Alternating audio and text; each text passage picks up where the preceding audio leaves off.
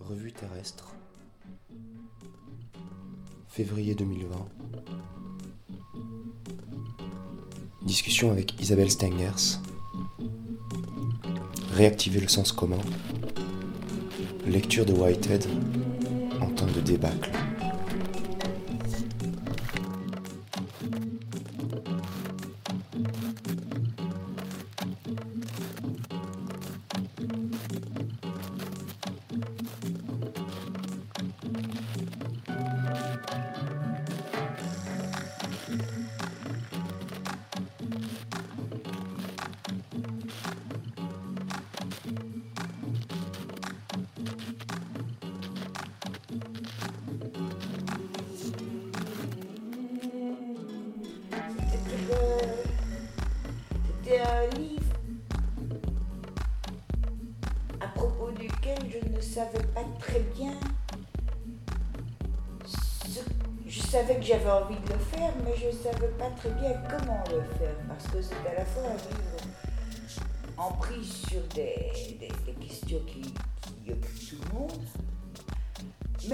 Mais personnelles.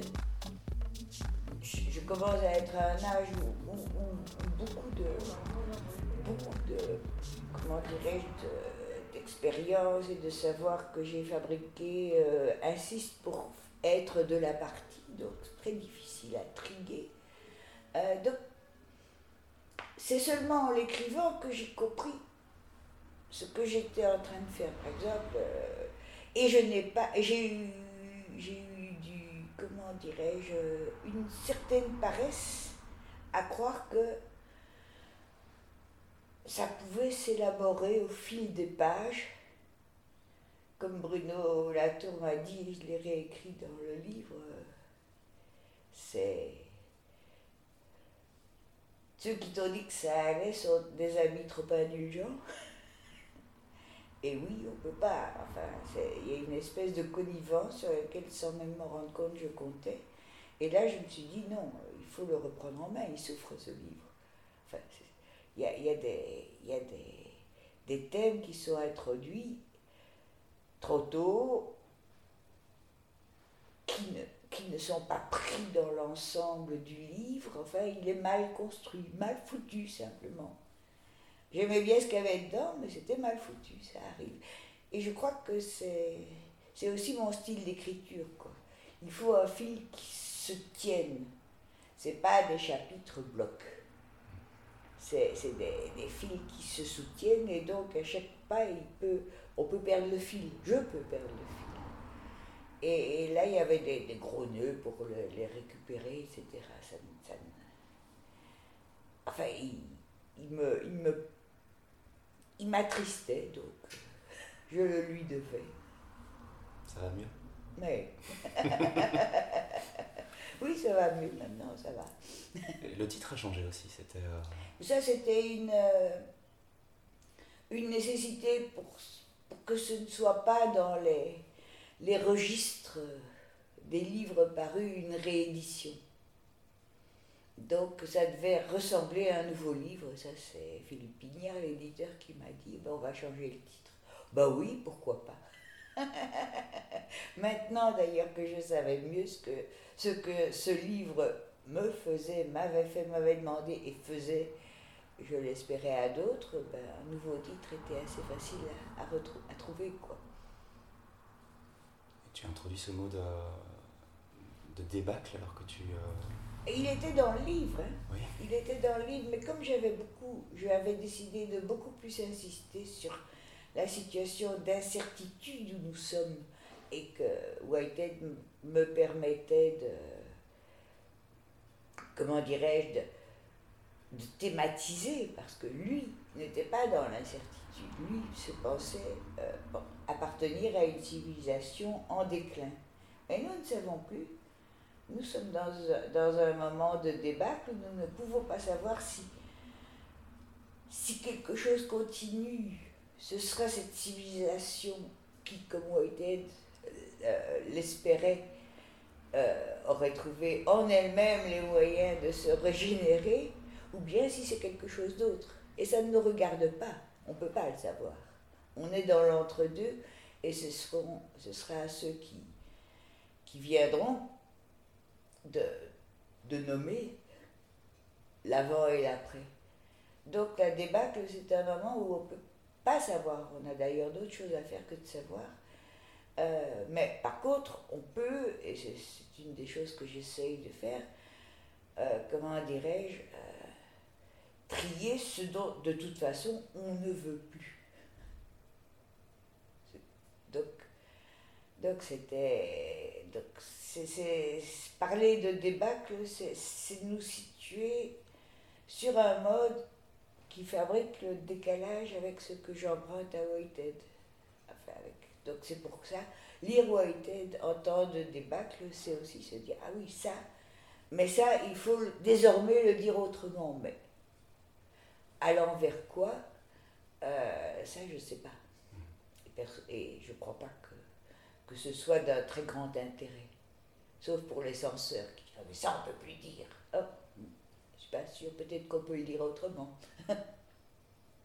Donc c'est un moment où on, où on peut hésiter sur les mots, mais où le, le, le, le la nécessité de discours scolastiques sur post-ceci, etc., me semble un peu, euh, comment dirais-je, parasite. Pas effondrement, tu nous avais habitués à catastrophe, ah non, effondrement, pas parce que l'effondre, la, la, débâcle, c'est un terme double.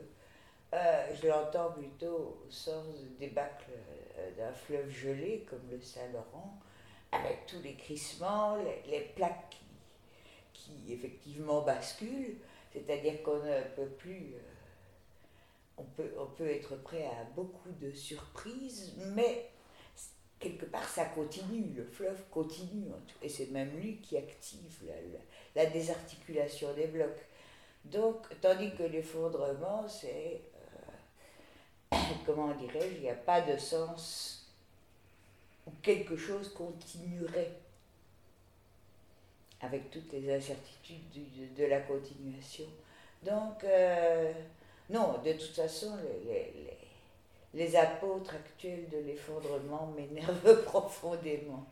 Et l'une des choses que, qui est toujours mis entre parenthèses, c'est qu'on a l'impression que euh, si en, si disons en 2050, on n'a pas pu, qui est long d'ailleurs, n'a pas pu euh, tenir les engagements solennels, euh, de, etc., euh, ben, ce sera fini, quoi. Et il y a des gens qui disent, ben oui, c'est déjà trop tard. On n'a pas le droit de dire ça, parce qu'il y aura des, des humains encore pendant des siècles qui vont continuer à, manger à la petite cuillère les, les, conséquences de, ce qui a été produit.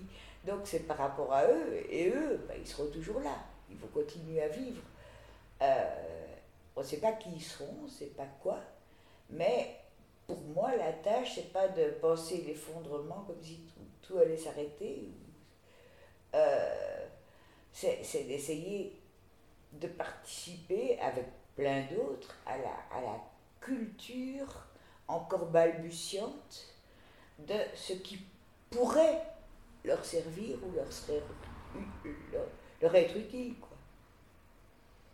Donc c'est essayer de leur euh, de, fabriquer quelque chose à transmettre qui ne soit pas simplement euh, le récit d'une le récit d'un désastre, mais peut-être quelques, quelques moyens de penser ce désastre qui les aident à, à faire autrement. Non pas qu'ils suivent, mais qu'ils amplifient.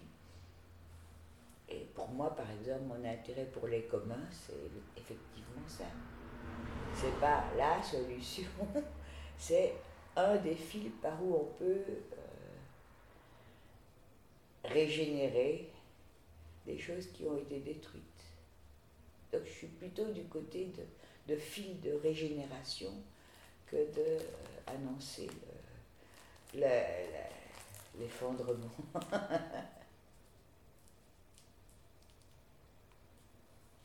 Tu parles de canaux de sauvetage, connectés ben. à l'inconnu, euh, sur laquelle.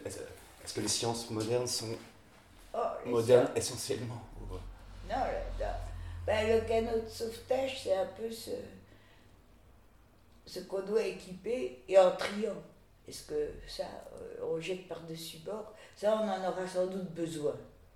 Et donc, tout, ce, tout est objet de, de, tri de pensée, de, de comment dirais-je, d'évaluation. Euh, les sciences, la philosophie, euh, beaucoup de toutes les pratiques sont mises à l'épreuve de, cette perspective-là. Qu'est-ce qu'on emporte? On, va vers un avenir qu'on ne connaît pas. Qu'est-ce qu'on doit continuer à cultiver? Qu'est-ce qu'on doit transformer? Qu'est-ce qu'on doit bazarder? Donc c'est vraiment euh, plutôt des opérations de, d'évaluation non pas jugementale, mais très pragmatique. Il y a des, tas de, manières de faire science que personnellement je plaide pour préserver. Mais avec une dimension, euh, une dimension euh, un, rapport au savoir que ces sciences ont hérité d'autres manières de faire science, euh, qu'on pourrait vraiment laisser de côté. Donc, exemple, ben, quand, je parle des sciences, un des problèmes, c'est euh, peut-être qu'elles sont plus intéressantes par la cuisine dont elles ont besoin pour arriver à des résultats intéressants que par ce résultat comme s'il était sorti de, euh, du, du, cerveau, de la tête de Jupiter, la manière d'une Minerve. Donc peut-être que ça intéressait à leur cuisine, à la manière dont ils font, est beaucoup plus. Est, quelque chose qu'il faut réussir à embarquer, dont on a à apprendre. Euh, parce que ça, ça, laisse de la place à autre chose. Tandis que si on embarque un bloc de science tout fait, il n'y a plus de place dans le canot. Hein. Les dieux sont dans la cuisine.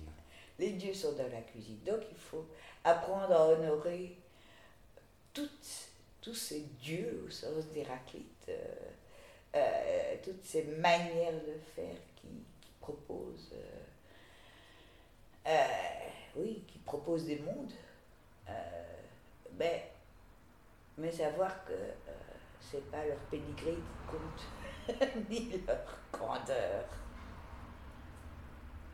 Les petits dieux. Alors ce livre s'amorce, pour ainsi dire, sur une faute de goût tu as rencontré dans, la, dans les couloirs de la Commission européenne. Ah oui, ça, Tout à coup, Socrate est apparu euh, comme une. Et, puis plusieurs Socrates. Ah oui, non, non, oui, oui, bien sûr, mais c'est vrai que ces couloirs qui sont assez sinistres, à l'époque, c'était la partie euh, qui s'était censée se consacrer aux sciences dans les sociétés, donc, euh, parce qu'on se consacre à tout.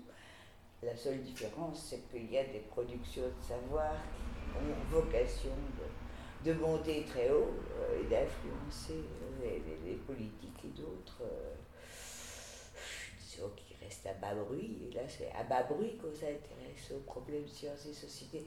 Et néanmoins, il y avait des résultats d'eurobaromètre sur des grands, par exemple, qu'est-ce qui est classé par ordre de scientificité. Et on trouvait que pour beaucoup d'Européens, de l'eurobaromètre euh, l'alchimie ou euh, d'autres pratiques qui feraient l'unanimité contre elle étaient très hauts. donc, ça voulait dire, l'eurobaromètre vous dit, euh, ne vous fiez, prenez en compte surtout la, la, la, stupidité des gens. Ne, vous, ne prenez pas au sérieux l'idée qu'ils pourraient vous apprendre quelque chose. Donc c'était vraiment euh, notre science, notre savoir barométrique confirme la condamnation de l'opinion. L'opinion, euh, elle est plutôt remarquable par ses conneries. Et ça m'a, c'est vrai que ça m'a, l'idée que, ces gens avaient accepté de suspendre ça et, peut-être rier entre eux à constater euh, la connerie résultat eurobarométrique, c'était toute la laideur de ce monde qui, était là. Quoi. Et finalement, euh, en effet, l'idée de, de, penser la, la, fabrique du sens commun contre l'opinion, ça a été une, c'est une des choses qui, qui a motivé ce livre. Surtout qu'il y avait cette phrase de Whitehead avec le sens commun qui, qui même, euh, comme avec, Whitehead, euh, avec certaines phrases de Whitehead, on se dit toujours non d'une pipe.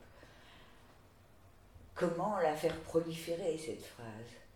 Mais parce que c'est toujours elliptique chez Whitehead. Tout à coup, il dit, il dit ça lui est venu, ok. Ben, ça a besoin de répercussions. Euh, le sens commun ruminant sur les aspects de l'existence, euh, tend, cette rumination à la philosophie dans l'espoir qu'elle pourra créer une certaine cohérence. Ça donne beaucoup à la philosophie, mais c'est surtout, attention, ces aspects de l'existence sont désaccordés, se, centre, euh, et c'est la rumination, c'est comment on peut dire ça et ça, ou évaluer ça et ça positivement en même temps. La question n'est pas de créer une, d'aller au-delà, mais de fabriquer de la cohérence. C'est ça qu'il demandait à, à, la philosophie. Bon, ben c'est. Je trouve que. Euh, c'est une manière de concevoir la tâche de la philosophie qui m'intéresse. Mais parce que justement, elle met l'accent sur la dimension euh, radicalement incohérente des impératifs qui nous font penser. C'est ça qui avait d'ailleurs fait de Whitehead un philosophe.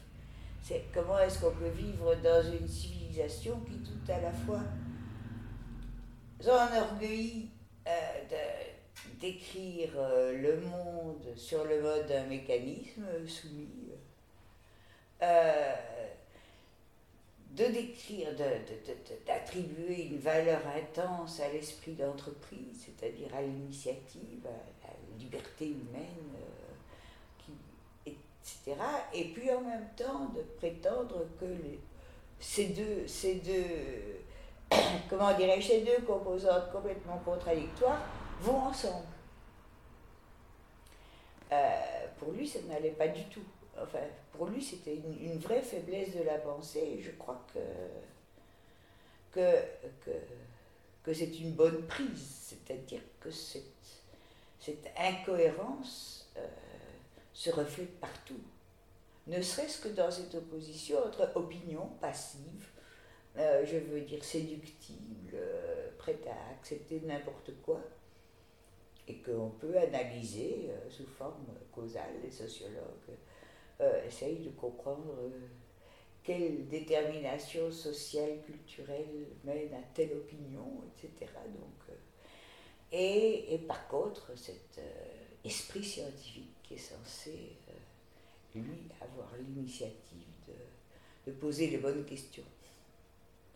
Même là, on retrouve cette incohérence et, et, ça a été un de mes points de départ. Mais où ça menait, où ça menait, ça, c'était, c'était ce que. C'est pour ça que j'ai écrit le second livre. C'est quand, oh oui, la seconde version, c'est quand je me suis rendu compte, enfin, de où ça me menait.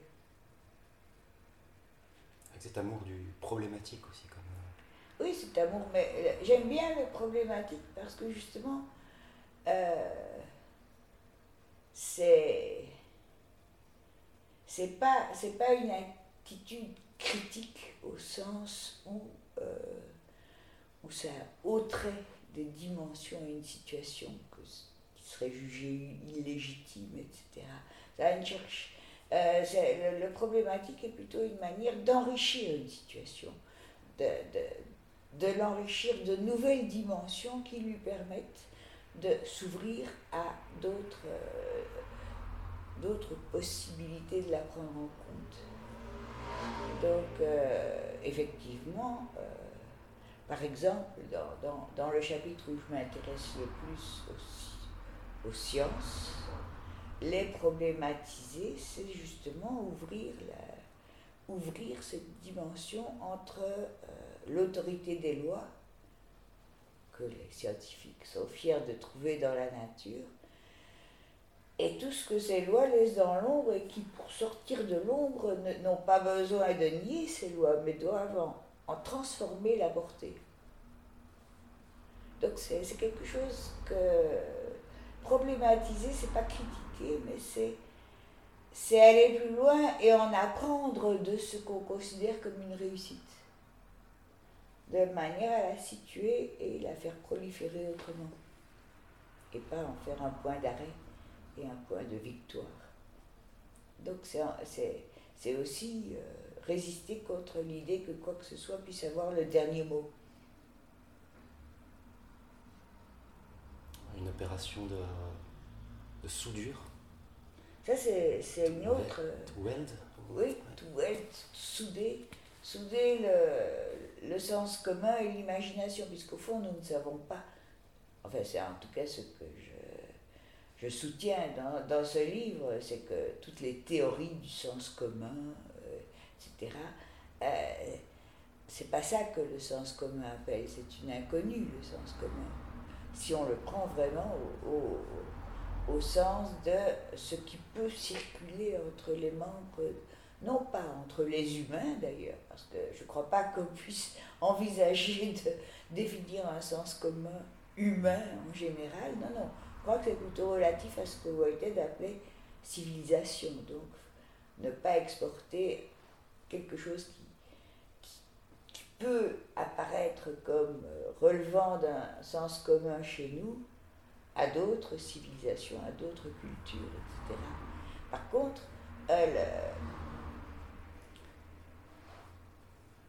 cultiver les manières de faire sens en commun, qui est donc toujours situé, euh, on n'a pas de recette pour les autres, mais on peut apprendre des autres.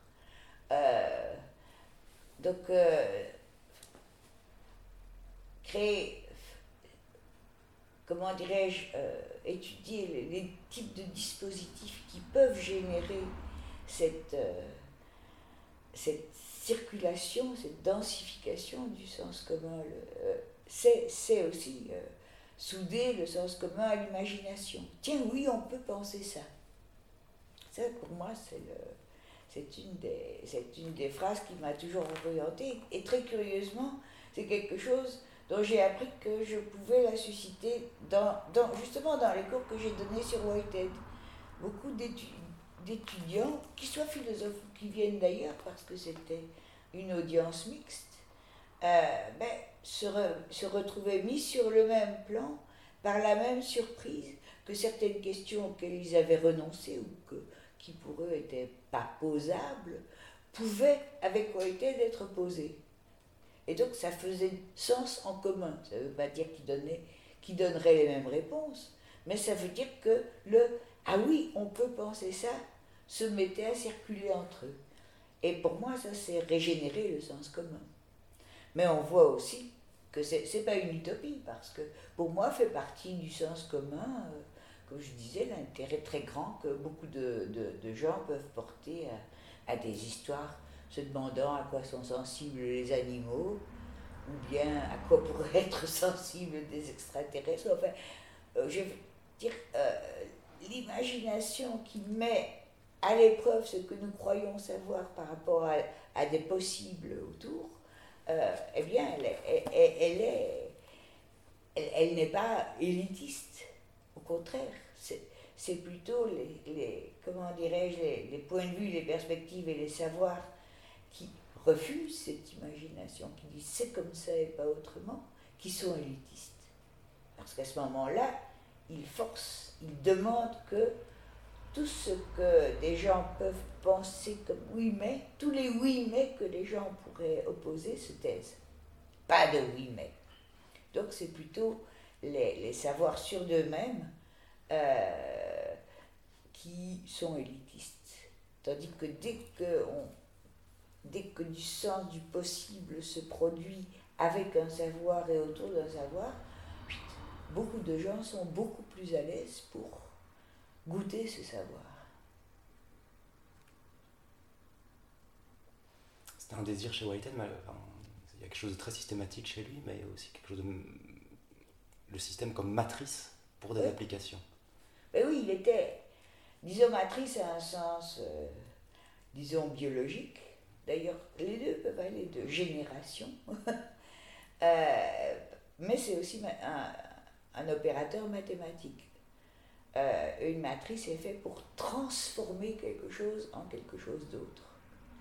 Donc, et une matrice, du coup, se définit par ses applications, la manière dont la transformation et Whitehead disait euh, que sa, son, son schème métaphysique euh, n'avait de valeur qu'à travers ses applications, qu'à travers la manière dont il, dont appliqué à une situation, une manière de penser, à un énoncé, il transformait le sens de cet énoncé. C'est-à-dire, en fait, le problématisait.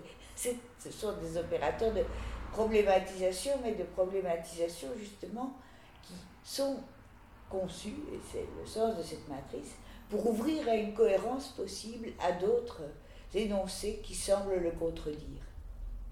Donc,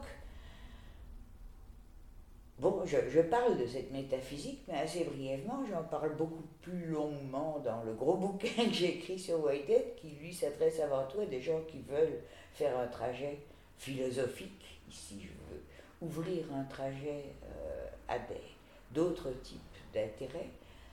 Euh, il reste que, comme, j'écris dans ce livre, euh, oui, forger, c'est. Forger, regarde le forgeron. C'est une opération métallurgique et c'est peut-être ça, comment dirais-je, peut-être que ça, que ceux que, que cette métaphysique de Whitehead peut intéresser sont, qu'ils portent ce nom ou pas, philosophes. On n'a pas besoin d'être diplômé en philosophie pour avoir le goût de, ce type de pensée. Donc, peut-être que, euh, que là aussi, ce qui, ce qui est intéressant, c'est, c'est d'expérimenter avec ces applications aujourd'hui. Et que ce sont ces applications qui peuvent, euh, comment dirais-je, euh, que c'est un dispositif pour générer des applications qui puissent fabriquer du faire sans en commun. Donc, je donne, je, je suis assez, euh, comment dirais-je, je ne dis pas comprenez Whitehead et vous deviendrez capable. Non, non, c'est peut-être goûter ce type d'application et vous deviendrez capable. Est-ce que tu rentres un petit peu quand même dans les détails techniques, entité actuelle, société, tout ça Bien sûr, mais c'est justement pour montrer la société, c'est déjà une application chez Whitehead. c'est déjà une application. Le, vrai cœur du problème, c'est ce qu'il appelle ces, occasions actuelles. Et celles-là, on ne les rencontre jamais. Société, ça fait partie des applications et ça permet justement de proposer une vision de, de là, ce que j'appelle euh, des propositions ontologiques, puisque si on, ne, si on ne rencontre jamais une occasion actuelle, son sens, c'est de nous permettre de penser ce que nous rencontrons. Et ce dont ça pourrait être capable, cette rencontre. Donc, on est tout de suite dans l'application. Mais les occasions actuelles euh, sont une force de proposition pour justement rencontrer les choses, les mondes, ses propres pensées. Enfin, tout ça sur un mode un peu imaginatif. Donc, euh, oui, donc c'est des occasions actuelles que je ne parle pas trop. Qu'est-ce qu'une occasion actuelle? A surtout besoin de goûter la liberté qu'elle donne. Et le fait que qu'elle complique tout, c'est-à-dire que, ben, encore une fois, fabriquer de la cohérence, c'est pas purifier en croyant qu'on va trouver de la cohérence en dessous, comme si on l'avait perdu, cette cohérence. C'est la créer. C'est-à-dire, ça demande de problématiser tout ce qui nous semble simple. Et avec les occasions actuelles, rien n'est simple. surtout pas la nature. Surtout pas la nature, mais surtout pas nous-mêmes. Rien. Rien ne va de soi. C'est toujours sous le signe de oui, et ça aurait pu être autrement. ça c'est moi qui. Chacun, avec les occasions actuelles, comment dirais-je, accentue, non pas contredit, mais accentue certaines importances par rapport à d'autres. Et pour moi, l'importance, ça aurait pu être autrement contre le, le, règne des causes et des explications est crucial. Lorsqu'il dit euh, la philosophie ne peut rien exclure, c'est pas une espèce de, démocratie euh, ontologique molle. Oui, mais il dit en même temps, mais rien ne peut dicter à la philosophie comment ça doit être pris en compte. Donc elle ne peut pas se simplifier la vie. Elle ne pas dire ça, ce n'est que de l'illusion.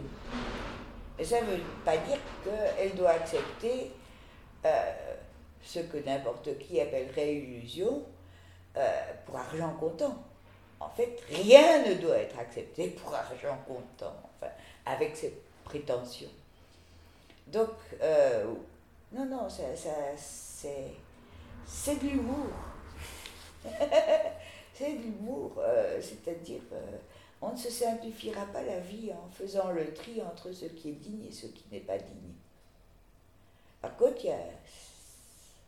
ça ne veut pas dire que la notion de digne, indigne, euh, euh, ne, soit, ne soit pas intéressante en tant que telle. Euh, mais c'est matière à hésitation. Pour ça, j'aime beaucoup. Whitehead a vraiment été. Je, plus je, je, lis William James, plus je me rends compte que Whitehead avait, avait vraiment appris ce qu'il y a de plus vivant dans sa philosophie de, de, William James. Et William James dit, la grande question du pragmatisme, c'est, puisque dans un pragmatisme, c'est aussi univers se faisant, hein, par rapport à l'univers tout fait. Donc chacune de nos décisions, actions, engagements, euh, contribue à, à l'univers se faisant, à des connexions ou à des déconnexions. Euh, et la manière dont, dont nous considérons l'univers fait partie de l'univers se faisant. Il dit quelque part euh, se méfier. L'attitude de méfiance, je ne veux pas être dupe, qui était son grand ennemi, il a contribué à faire un univers dont il y a des raisons de se méfier. Donc c'est pas seulement des connexions, euh, comment dirais-je, soit cognitives ou euh, matériel, euh, tout ce qu'on veut, c'est aussi la manière de la connexion. Si je connecte sous le mode de la répugnance, euh, c'est tel type d'univers plutôt que tel autre que je suis en train de créer. Et donc, ce qu'il dit, c'est puisque chacune de nos théories, de nos idées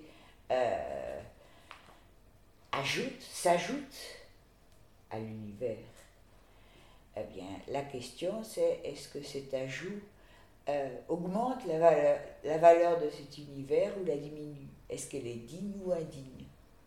Et ça, c'est une question évidemment sans réponse, mais qui problématise tout, qui empêche qu'on dise Ah oui, mais j'ai raison en oubliant toutes les conséquences euh, qui, sont celles du, du pluriverse faisant.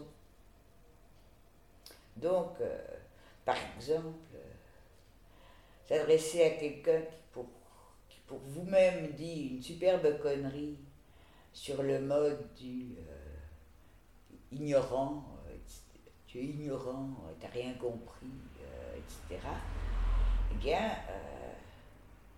on diminue la valeur de l'univers, parce qu'on diminue les chances que quelque chose était possible autre que de l'humiliation.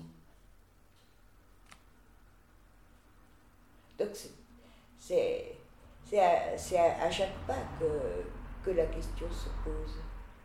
Euh, ça ne veut pas dire qu'il faut tout le temps être aux aguets, mais savoir reconnaître l'occasion selon qu'on fait comme ça ou comme ça. On, parie sur des, des plurivers qui vont diverger, euh, c'est, je crois, le, le, tout début de, le tout début et la toute fin de l'éthique. Quoi. ça importe pour être défiant par rapport à cette notion de valeur de l'univers. Il y a un passage aussi autour de, dans la nature, il y a, il y a une notion de gagner sa vie. Oui, ça c'est autre chose, c'est pas l'univers. hein. L'univers. Disons que. c'est des- Moi je crois. euh,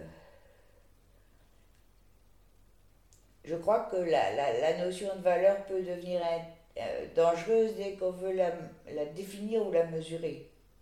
C'est-à-dire la mettre au service d'un projet. Euh, quand James Wu a été d'ailleurs l'emploi, c'est une c'est- ça, correspond oui là c'est une affirmation métaphysique. C'est-à-dire rien de ce qui se produit n'est sans valeur. Mais euh, il n'y a pas de, de mesure des valeurs. Il n'y a pas de définition des valeurs. Euh, ça, ça a de c'est quasi un synonyme de l'être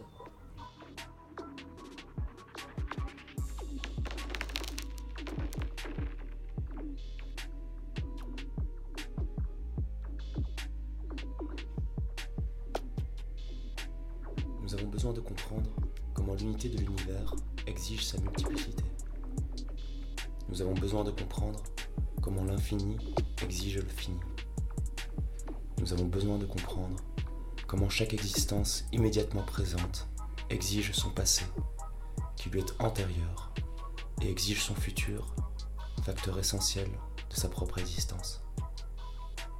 Nous avons aussi besoin de comprendre comment un simple état de fait refuse d'être dépouillé de sa pertinence vis-à-vis de potentialités au-delà de sa propre actualité de réalisation.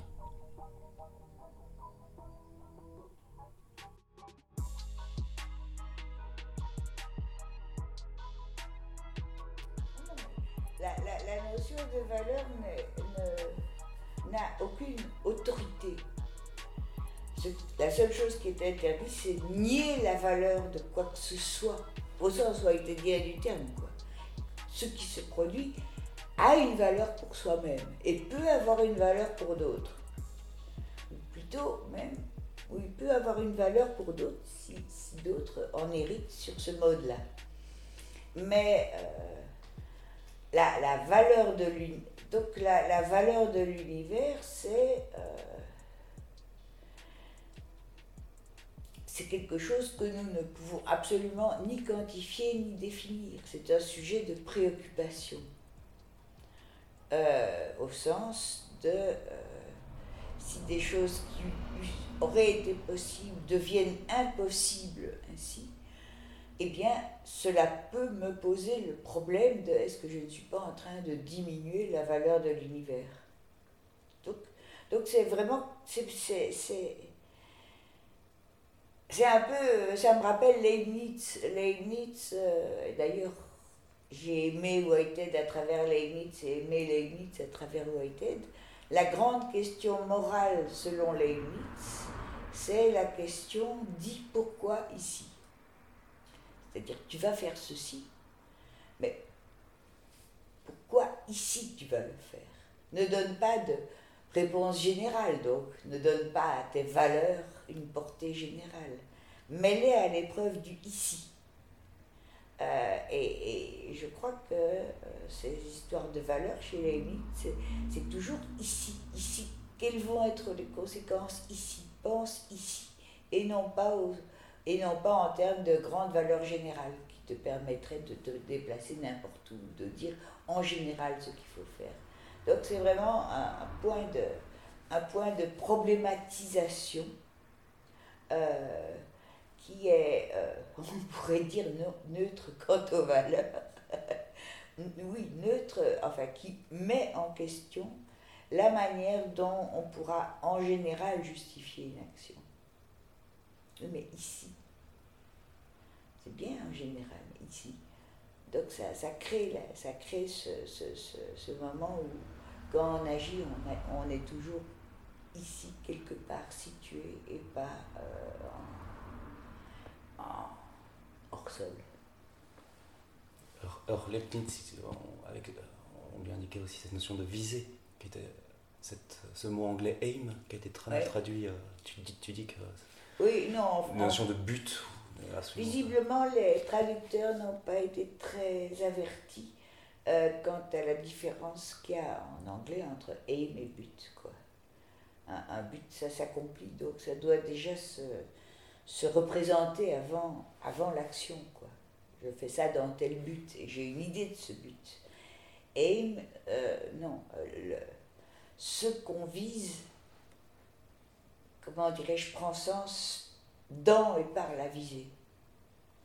Mais on vise. Mais on, et chez, chez Whitehead, euh, au sens euh, métaphysique du terme, c'est-à-dire qui intéresse les forgerons, euh, comment dirais-je, la, la, la visée métaphysique de chaque occasion actuelle, c'est de devenir elle-même c'est-à-dire aussi de prendre sa propre valeur. Mais quelle est cette valeur? C'est dans ce devenir elle-même que ça se, détermine. Donc, encore un autre, un autre synonyme de tout ça, c'est elle a à se déterminer elle-même quant à ce qu'elle aura été.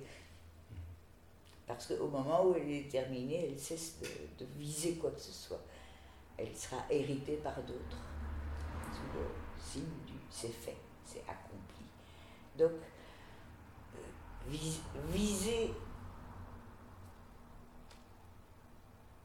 comment dirais-je, se déterminer quant à ce qu'on aura été, c'est-à-dire euh, euh, par rapport à ce trajet que, qui a permis cet accomplissement, ben c'est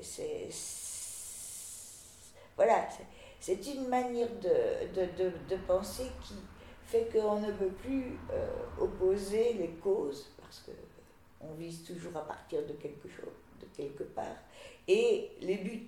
Non, tout ça est pris dans le processus même de, l'actualisation. Tout ça est indéfini indépendamment de ce processus. Donc voilà le type de gymnastique que la métaphysique permet de faire. Et elle permet de ne pas avoir peur euh, du terme valeur, parce que je crois que, toute façon, c'est comme l'importance, Whitehead disait que l'importance, ceux qui disent, euh, ceux qui se veulent neutres quant à l'importance, eh bien, ils n'auront pas dit trois phrases pour, sans avoir dit pourquoi c'est important d'être neutre. Donc, on est sans cesse en, en, situation de, de s'auto-contredire quand on veut nier le sens de l'importance de ce qu'on fait. C'est comme les valeurs. Si, si, si on veut euh, échapper à ce mot, on, risque de, tomber dans des sens de la valeur encore beaucoup plus redoutables que ce qu'on voulait éviter. Non, je, je crois comme moi était que le, le, sens de la valeur nous est, nous à peu près aussi euh, nous est à peu près aussi crucial que l'oxygène. Mais ça veut dire que je suis totalement incapable de... de mes, cellules savent en quoi l'oxygène est important. Euh. ça ne veut pas dire qu'il faut disserter sur les valeurs. Ce n'est pas un bon objet de dissertation. Mais c'est un bon objet ontologique. Certaines biologies contemporaines, alors, euh, oui. prendre la valeur à cet égard-là? Ah. Ou nous permet de valoriser, ah bah je dirais même, redescendre sur Terre Je dirais même, ça prend de l'importance au sens, euh, au sens où justement ça, ça importe, c'est-à-dire ça. La valeur, c'est existentiel, quoi. Tandis que l'importance, c'est plus social. C'est, ça peut fabriquer des changements de nos idées euh, tout à fait. Euh, tout fait, euh, comment dirais-je, euh, dispersée, hors, même biologie, étant donné que l'ancienneté et le caractère euh, résistant, au fond, du trafic qu'il y a eu entre pensée de l'être vivant et pensée de la société. Hein, il y a un trafic épouvantable d'ailleurs entre la biologie sélectiviste et et l'économie, par exemple, euh, où cette compétition et euh, sélection du plus apte, euh, ben, tout ça. Donc tout ça fait une espèce de, je dirais là, de bon sens que les économistes et les biologistes ont en partage. Il faut voir ce que ça rapporte du point de vue d'une de, toujours être meilleur que d'autres. C'est aussi euh, la, la, méritocratie. Enfin, euh, c'est un, un, milieu assez empoisonné. Et là, le fait que ça craque en biologie peut fabriquer des failles qui, non pas autorisent à faire craquer ça ailleurs, mais affaiblissent partout ailleurs et permettent à d'autres protestations de le faire craquer. Et qu'est-ce qui se passe en biologie? C'est que c'est c'est plutôt l'interdépendance, l'impossibilité de définir ce qu'est l'intérêt d'un organisme en lui-même, parce qu'il n'est capable de faire de vivre comme il vit que grâce à d'autres, avec des autres et, au risque des autres.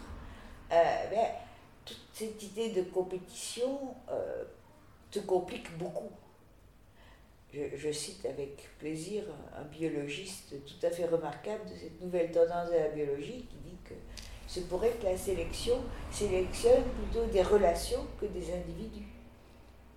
Elle sélectionne toutes les, toutes les manières de faire ensemble. Euh, euh, ne passeront pas, ne seront pas indemnes d'une certaine sélection, mais on ne sait pas ce qui est sélectionné. Il n'y a pas d'objet de la sélection, en tout cas. Euh, ce n'est pas l'unité organisme ou euh, euh, une unité isolable qui peut définir ce qu'est une sélection.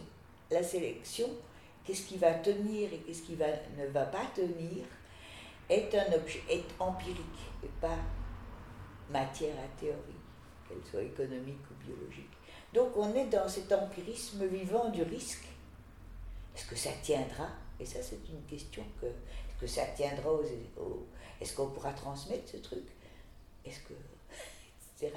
Ça, c'est une question pratique que, je trouve intéressante. Euh, mais, mais, donc, ça veut dire que, euh, effectivement, euh, on, il y a une faille dans, le bloc de conneries modernistes qui, peut être élargie et qui peut fabriquer des alliances euh, inattendues. Jusqu'ici, euh, par exemple, en matière de féminisme, toute la problématique du genre était opposée à l'idée d'une biologie qui aurait sélectionné les femmes pour être ainsi ou cela. Donc, euh, la biologie était l'ennemi. Euh, le genre n'était pas l'ami, hein, puisque les sociétés avaient aussi euh, sélectionné enfin, ce, ce qu'on... on pouvait juste dire la soumission des femmes ou leur, le fait qu'elles se livrent à des activités euh, comment dirais-je, euh, pas, pas prise en compte et tout ça. Euh,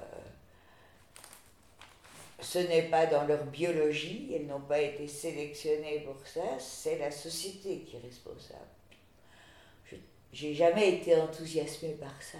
Voilà tout à que la biologie fabrique d'autres problèmes. Et peut-être que l'essentialisme nous ne savons pas ce que peuvent les femmes, ben, elle devient euh, quelque chose que la biologie et, et, les sociétés humaines ont en commun. Ça ne veut pas dire que l'un répond au problème de l'autre, ça veut dire que c'est une préoccupation commune où les biologistes peuvent dire, ben oui, euh, ça ne se passe pas seulement comme ça dans les sociétés humaines, c'est un peu partout que ça se passe comme ça. Donc, ça permet de, comment dirais-je, d'abandonner une bonne dose d'exceptionnalisme humain sans pour autant, euh, comment dirais-je, faire son deuil de tas de questions. Donc, même l'exceptionnalisme humain perd, euh, son caractère euh, redoutable parce que il y a plutôt une, culture de la transversalité. Tiens, comment ça se passe ici? C'est plutôt des tiens, comment ça se passe ici. Donc, c'est un retour à un, empirisme aventureux. Empirisme parce que, comment dirais-je, euh, l'idée ne précède pas ce qui se passe effectivement. Et c'est ce qui se passe effectivement qui est important. Aventureux parce que justement, ce qui se passe se risque ce pas des faits euh, qui auraient autorité, c'est des risques pris partout, avec nous, en nous et autour de nous. Il semblerait que tu prêtes attention à ne pas dire spéculatif, comme si c'était déjà, déjà quelque chose d'un peu usé, comme, alors, alors qu'il y a quelques années, on n'utilisait pas ce terme, on n'osait pas utiliser ce terme. Oui, c'est vrai que pour moi. Comme si maintenant c'était. Pour moi, c'est devenu, enfin, le, le fait que le, le quand on, a, quand on veut noyer son chien, on l'accuse de la rage. Donc, euh, Kant est le grand noyeur de chiens qui a condamné spéculatif comme si c'était, euh, comment dirais-je, des idées totalement euh, détachées de la réalité. Il vaut mieux avoir 5 euros dans sa poche, et en or de préférence, quoique, que l'idée de 5 euros. Ah, si j'avais 5 euros. Donc, et grâce à ça, il a euh, envoyé aux poubelles de l'histoire de la philosophie euh, toute philosophie spéculative. Euh, or, il y, a, très bien moyen de reprendre le mot spéculatif au sens de, comment dirais-je, d'attention au possible qui insiste. Non pas, ça pourrait être possible au sens euh, hors sol, mais qu'est-ce qui insiste ici? Qu'est-ce que nous sentons qui pourrait être possible? Et, effectivement, en ce sens-là, c'est en ce sens-là que Whitehead a dit ma philosophie est spéculative. C'est-à-dire que, euh, effectivement, euh, ça va, son importance, c'est d'en réactiver le sens du possible. Là où il est soit euh, complètement gonflé par les idéalismes de la liberté souveraine, euh, soit euh, matraqué par la rationalité scientifique, qui elle-même, comme il le dit très bien, n'existe en fait que par ce sens du possible. mais ça, ça pourrait être possible, c'est quelque chose qui, comment dirais-je, habite les laboratoires sauf ceux de routine. Mais les laboratoires de recherche sont habités par cette question spéculative du possible que l'on pourrait réaliser. Donc, encore une fois, nier le possible, c'est. Euh, c'est. Bon, c'est souvent arriver à se contredire soi-même. Je pense que l'idée du possible est irrationnelle, donc il pourrait être possible que les humains s'en passent. C'est le genre de terme duquel on ne peut pas se dépatouiller. Il faut simplement faire attention à la manière dont on l'emploie. Mais on ne peut pas dire euh, importance, valeur, possible, sont des termes que je voudrais euh, que nous, au nom de la pensée, de la rationalité ou de quoi que ce soit, je voudrais que nous nous débarrassions. Ce pas des termes susceptibles d'être jugés parce que le juge va les employer.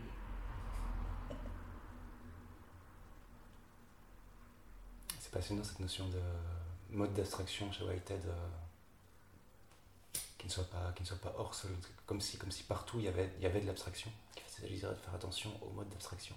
Bah oui. Pour une amie, c'est déjà vivre, c'est déjà préférer exclure. Exactement, ça c'est très important. Non seulement pour lui, et là il parle des humains, nous ne pouvons pas euh, penser sans abstraction, mais en plus, nous ne pouvons pas percevoir sans abstraction. il est possible que nous pouvons sentir sans abstraction, mais la vue et l'ouïe sont des, sens qui abstraient, euh, qui privilégient, qui sélectionnent, qui renvoient au bruit. On, apprend à, à, écouter, etc. Euh, se sentir nauséeux, c'est peut-être pas abstrait. mais voilà. Donc, mais, mais en plus, euh, effectivement, pour lui, abstraction, et ça rejoint l'idée partialité, c'est une évaluation de la complexité des choses. la physique s'intéresse à ce qui n'est ni partiel, elle abstrait, elle abstrait, elle abstrait librement, mais justement sur un monde qui ne vit pas par ces, abstractions risquées qui font qu'on va valoriser ceci plutôt que cela, ou ceci ainsi plutôt qu'autrement. Dès qu'il y a valorisation ainsi plutôt qu'autrement, il y a partialité et il y a abstraction. Mais il y a aussi euh, création de nouveau. Il y a risque, il y a aventure. Euh, les molécules telles que, enfin, les, êtres de la physique tels que la physique les décrit, ne courent aucun risque, ne se risquent pas dans l'existence. Euh, ils sont, euh, comment dirais-je, dominés par la conformité. Mais c'est absolument pas un modèle ontologique, c'est plutôt un cas, euh, extrême, un cas limite. C'est là que la physique est l'aise. Donc, tandis que nous, nous ne pouvons même pas dire trois phrases sans valoriser être partiel. Donc, on est dans notre expérience un autre cas Mais il ne faut pas exagérer ni, ni d'un côté ni de l'autre. Il ne faut pas exagérer, ça c'est une phrase. C'est une phrase de Whitehead. Surtout pas s'enorgueillir d'être si différent d'un atome. il y a pas mal d'autres manières d'être euh, qui ne sont ni, ni euh, susceptibles d'être décrits comme des atomes, ni susceptibles d'être décrits comme l'humain libre de ses choix. Et chez lui, c'est drôle parce que c'est une phrase aussi qui peut résonner euh, à la part d'une autorité autoritaire qui dirait il ne faut pas exagérer. non. Sous-entendu limite aussi. Ah oui, mais non. Faut revenir sur Terre, revenir au sol. Toutes les phrases de Whitehead doivent être entendues sous le signe de l'humour. Donc, il ne faut pas exagérer, c'est. Euh, oui, peut-être, mais tout de même. Hein. tout de même pas. Euh, et, mais il disait, euh, c'est en fait un, des risques de la partialité. C'est, et c'est, ça la culture des modes d'abstraction. Veiller à ces modes d'abstraction, c'est privilégier, oui, privilégier, euh, sélectionner, euh, mais ne pas oublier qu'on privilégie et qu'on sélectionne, c'est-à-dire aussi cultiver la capacité de répondre à la, ben, question de Leibniz, dit pourquoi ici tu privilégies ainsi? Donc ne pas oublier les restes qui peuvent devenir extraordinairement importants dans une situation juste un peu différente. La notion d'option véritable. Est-ce que c'est une option véritable d'ailleurs de redescendre sur Terre, pour prendre les mots euh... Étant donné la débâcle. Oui, je crois, ben, je crois que l'option véritable, c'est euh, c'est de se laisser habiter par ce qui arrive, euh, ou bien employer toutes les échappatoires qu'on peut, ça regarde d'autres, la technologie nous sauvera, il est déjà trop tard, de toute façon tout va s'effondrer, toutes les manières de se rendre insensible à ce qui arrive. Donc, alors on ne peut le faire que de manière partielle. Moi, c'est vrai que euh, j'ai une auto, euh, j'essaye de le faire là où je peux faire une différence. Et euh, j'attends et je suis heureuse s'il y a d'autres luttes qui me permettent un jour de me débarrasser de ma voiture parce qu'il y a des transports en commun ou parce que, ou parce que, ou parce que.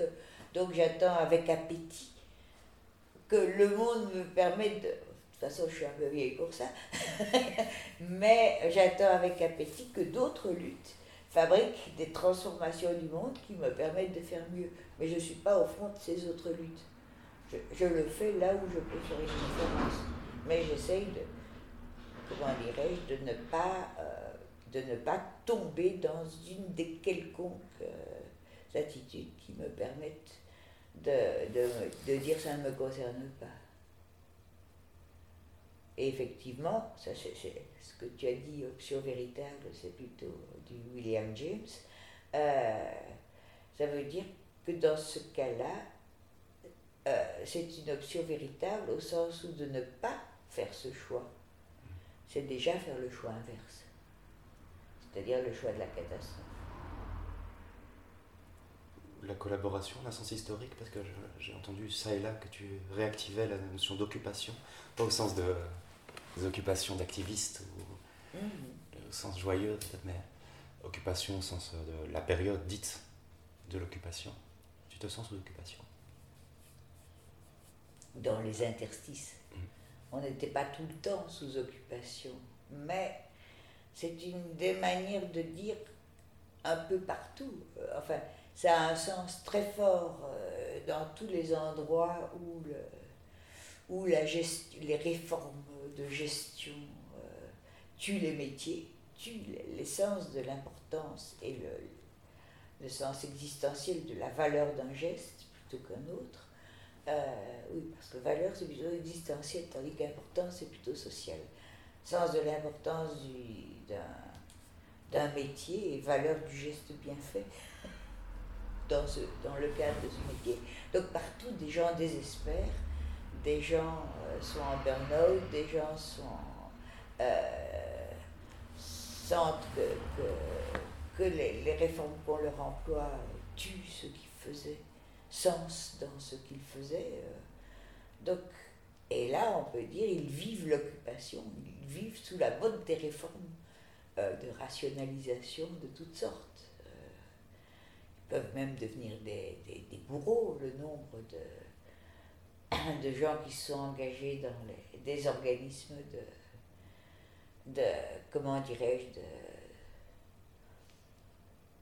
d'aide aux chômeurs et qui se rendent compte que les, les consignes auxquelles ils doivent, ils sont eux-mêmes contrôlés quant à l'application de, ces consignes, font d'eux des tortionnaires, euh, ils s'en vont. Il n'y a pas de turnover de, personnel aussi intense que dans ces trucs-là. Et ceux qui restent ont été transformés en bourreaux souvent, c'est-à-dire quoi bon, avec toutes les rationalisations quant à la paresse des chômeurs, à leur malhonnêteté, etc. Donc oui, on vit dans une situation où, euh, euh, et ça c'est pas la catastrophe climatique, c'est l'histoire du, néolibéralisme qui est, notre histoire dominante par rapport auquel celle de, de la fin des mondes euh, naturels vient en, sourdine pour le moment. Donc, moi j'ai eu la chance de, de, vivre dans, dans, dans, des interstices. Donc là, et dans la mesure de ces interstices, de pouvoir échapper à, à au pouvoir de, de, me faire taire ou de m'empêcher de penser comme je voulais. Mais je, et donc, et c'est une des raisons pour lesquelles j'ai choisi la philosophie, c'était la liberté de poser les questions qu'on se sentait capable de poser qu'on sentait pertinentes euh, là où on était. Mais, mais je sais que, euh, que la plupart des, les, les, jeunes philosophes à mon époque, ben les interstices se, deviennent de plus en plus étroits et de, de, moins en moins faciles à habiter. Donc, euh, même, dans, même je ne veux pas dire surtout parce que ce seraient les privilégiés, mais même dans une institution comme l'université, on, vit sous une occupation qui devient de plus en plus tatillonne. Donc qui rétrécit et qui fait de plus en plus attention à, ce que ceux qui donnent un mauvais exemple, comme j'ai essayé de le donner, euh, ben, soit de plus en plus, euh, euh, comment dirais-je, soit éliminés avant d'avoir pu gagner une sécurité de l'emploi, soit deviennent de plus en plus anormaux. C'est comme si... Donc l'idée qu'on vit dans un monde de liberté, non, non, non, non. On vit dans un monde de plus en plus dur et étouffant. Par rapport à cette soi-disant liberté, il y a, la, restriction des espaces interstitiels. C'est comme si euh, il n'y avait plus que le choix entre la, la, grande lumière ou alors la clandestinité, pour revenir aussi à ce, ce régime de langage. Ben, L'anonymat, la camaraderie. La camaraderie, je crois que. Mutique. Quoi? On fait attention à ce qu'on dit quand même. Non, non, ben, Attention aux captures technologiques aussi. Oui, mais il ne faut pas. Je veux dire, il ne s'agit pas d'être de devenir paranoïaque parce que. Euh, mais il s'agit de,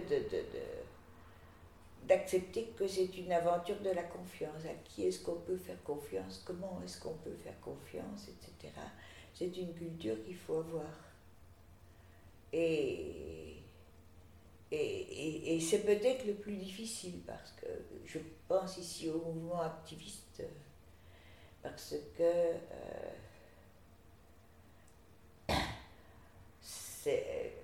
je pense que c'est très facile à empoisonner, même volontairement ou involontairement, on s'en fiche. Donc il faut vraiment apprendre une certaine pragmatique de la confiance et de ce qui empoisonne ou pas. Et pas une... Euh,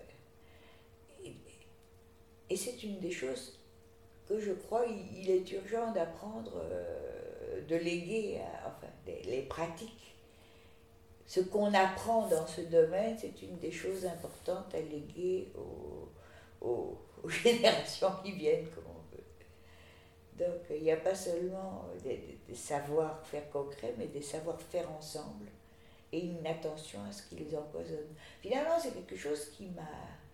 C'est une des choses qui m'a intéressée dans l'histoire des communs, euh, puisque c'est ce que Elinor Ostrom a souligner, c'est que les communs qui ont survécu euh, sont les communs où il y avait une culture non pas de la surveillance, mais de la légitimité de faire attention à ce que les autres faisaient. Euh, c'était un savoir coutumier, on faisait respecter les coutumes.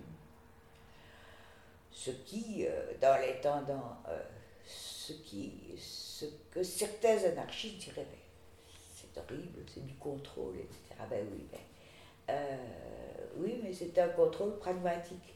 C'est-à-dire c'est un contrôle qui est lié à, à, tiens, on retombe sur Whitehead, à, comment faire endurer, endurer endure, en anglais, c'est-à-dire faire durer, mais au sens où c'est pas donné, au sens où c'est une réussite de faire durer, comment faire durer ce qu'on tente de faire ensemble.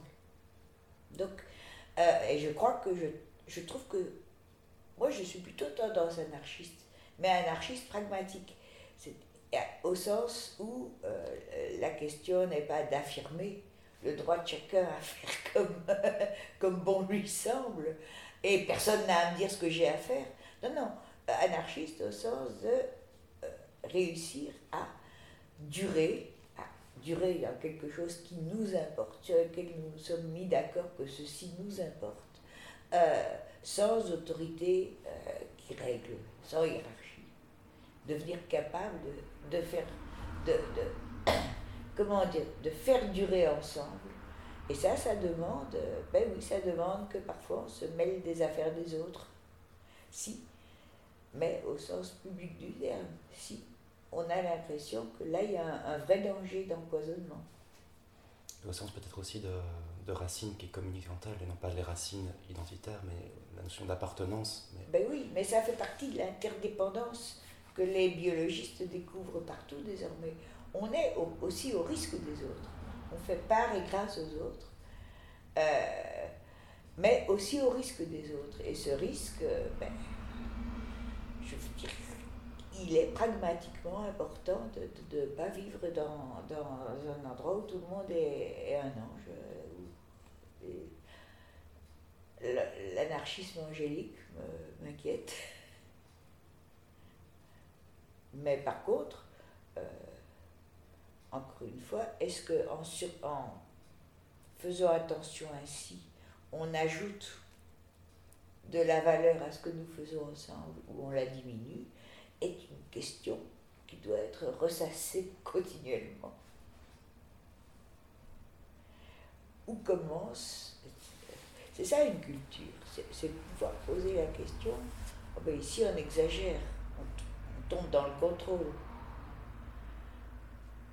Eh bien, c'est une question légitime, mais qui, qui ne fait pas que celui qui la pose a gagné et que tous les autres sont coupables, ce qui arrive souvent, mais, mais que, oui, c'est une bonne question.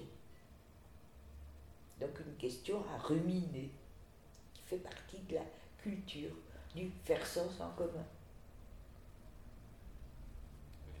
Il n'y a pas que la paranoïa donc des dispositifs au sens peut-être euh, de Foucault, mais il y a ce que tu appelles des dispositifs génératifs, des agoras qui permettent d'assembler des usages sur la ZAD ou ce genre. Ça fait partie des, dispositifs génératifs, c'est-à-dire qui, qui effectivement rendent capables ceux qui y participent de plus qu'ils n'auraient été capables de faire sans les autres, etc.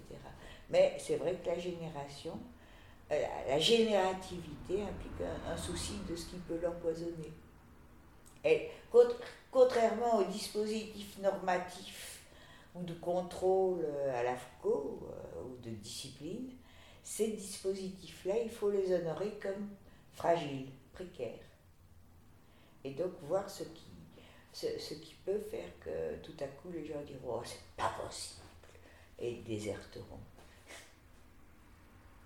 C'est pour ça que dans un dispositif génératif comme euh, celui de la, de la palabre que j'ai goûté euh, euh, et qui, et qui m'a impressionné, qui m'a vraiment fait penser, fait spéculer. eh bien, euh, ceux qui se réunissent s'entre-reconnaissent. C'est pas un dispositif où tout, le monde peut participer. Dans les sociétés où ça se maintient, où ça importe, eh bien, ils s'entre-reconnaissent comme aînés. Mais c'est pas un titre hiérarchique, c'est simplement que ce sont eux qui seront capables du type de, de comment dirais-je, de, non-égoïsme, savoir des choses sans, penser que tout le monde doit penser comme eux, qu'il faut qu'ils soient susceptibles de participer à une palabre.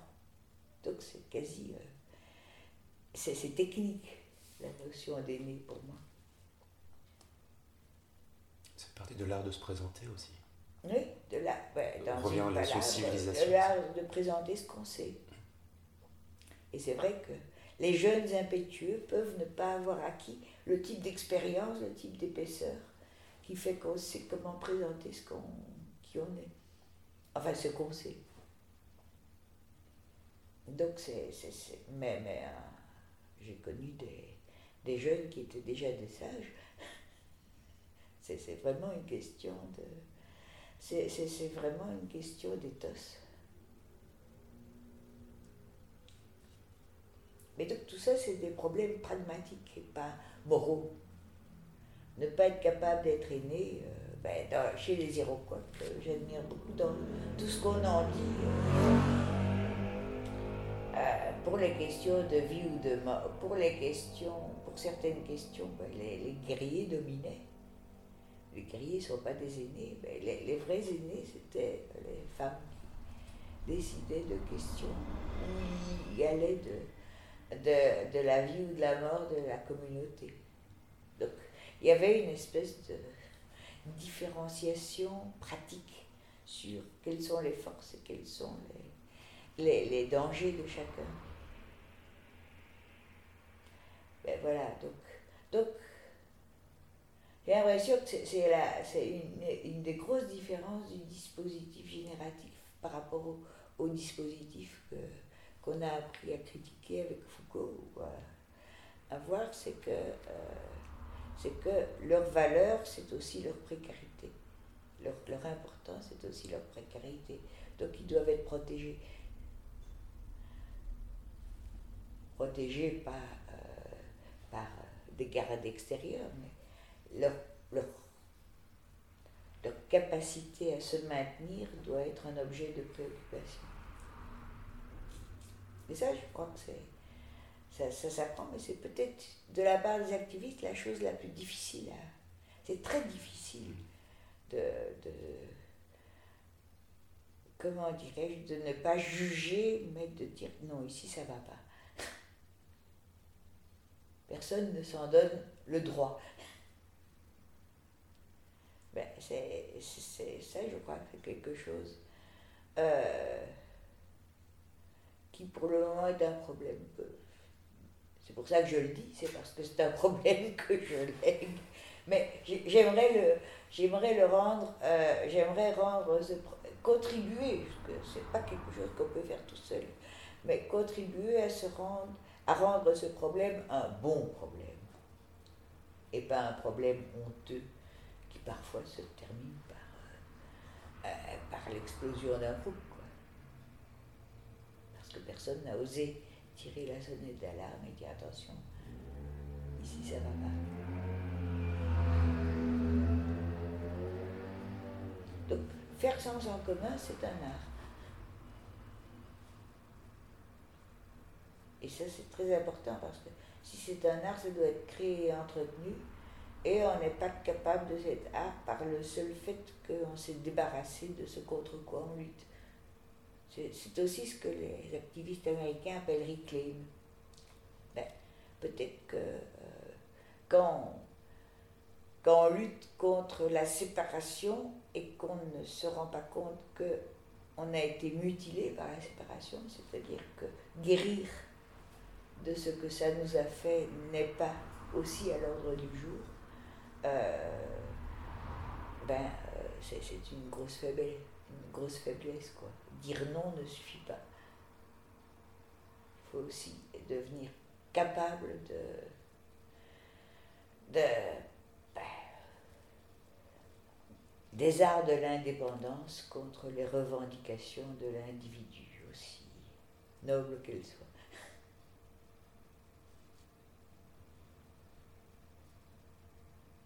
Attachement ne veut pas dire dépendance forcément. Comment dire. Nous sommes la nature qui se défend. Là, tout à coup, la nature, euh, tu, tu, tu l'acceptes, ça sert, tu acceptes la nature, tu acceptes la notion de nature, elle n'est pas trop totalisante. Quand on dit nous sommes nous ne défendons pas la nature, nous sommes la nature. Non, pour moi, c'est au contraire un de ces énoncés. Ce qui fait très plaisir, c'est que, des, par exemple, Bruno Latour, qui s'est quasi engagé à ne, pas employer le mot nature, euh, eh bien, voilà qu'il cite avec louange cette phrase-là. Donc, c'est un effet de la transversalité au sens, on sent que le sens même du mot nature a changé et que tout à coup, cet, énoncé-là fabrique, impose, propose un nouveau sens qui lui est intéressant. Et effectivement, ça, veut dire que euh,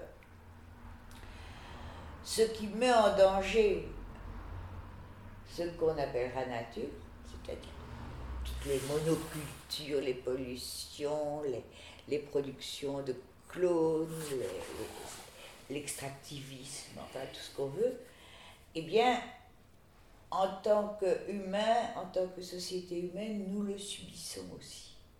Donc, en ce sens-là, oui, nous faisons partie de la nature et quand nous défendons notre capacité de vivre ensemble, de faire sens ensemble, euh, etc., euh, nous sommes, nous défendons quelque chose qui est, qui est, qui est un, comment dirais-je, quelque chose de transversal entre, qui fait que nous appartenons à la nature. C'est le même type de ravage, et on revient à, Guattari, aux, trois ravages écologiques. Euh, on, on, subit dans nos production collective de subjectivité, comme disait Guattari, et production individuelle de mentalité et la nature, des ravages qui, sont cousins. Ils ne sont pas identiques, on ne ravage pas de la même manière, mais ils sont en relation de cousinage profond. Donc voilà, donc quand on dit ça, effectivement, on dit, on dit aussi, euh, comment dirais-je, nous, sommes, nous, devons nous défendre au même titre que nous devons défendre la nature, parce que nous subissons le même ravage. En tout cas, des ravages cousins. Avec chaque fois des, moyens différents, mais euh, l'interdépendance, dans tous les cas, est euh, ce, qui, ce, qui, ce qui est ravagé.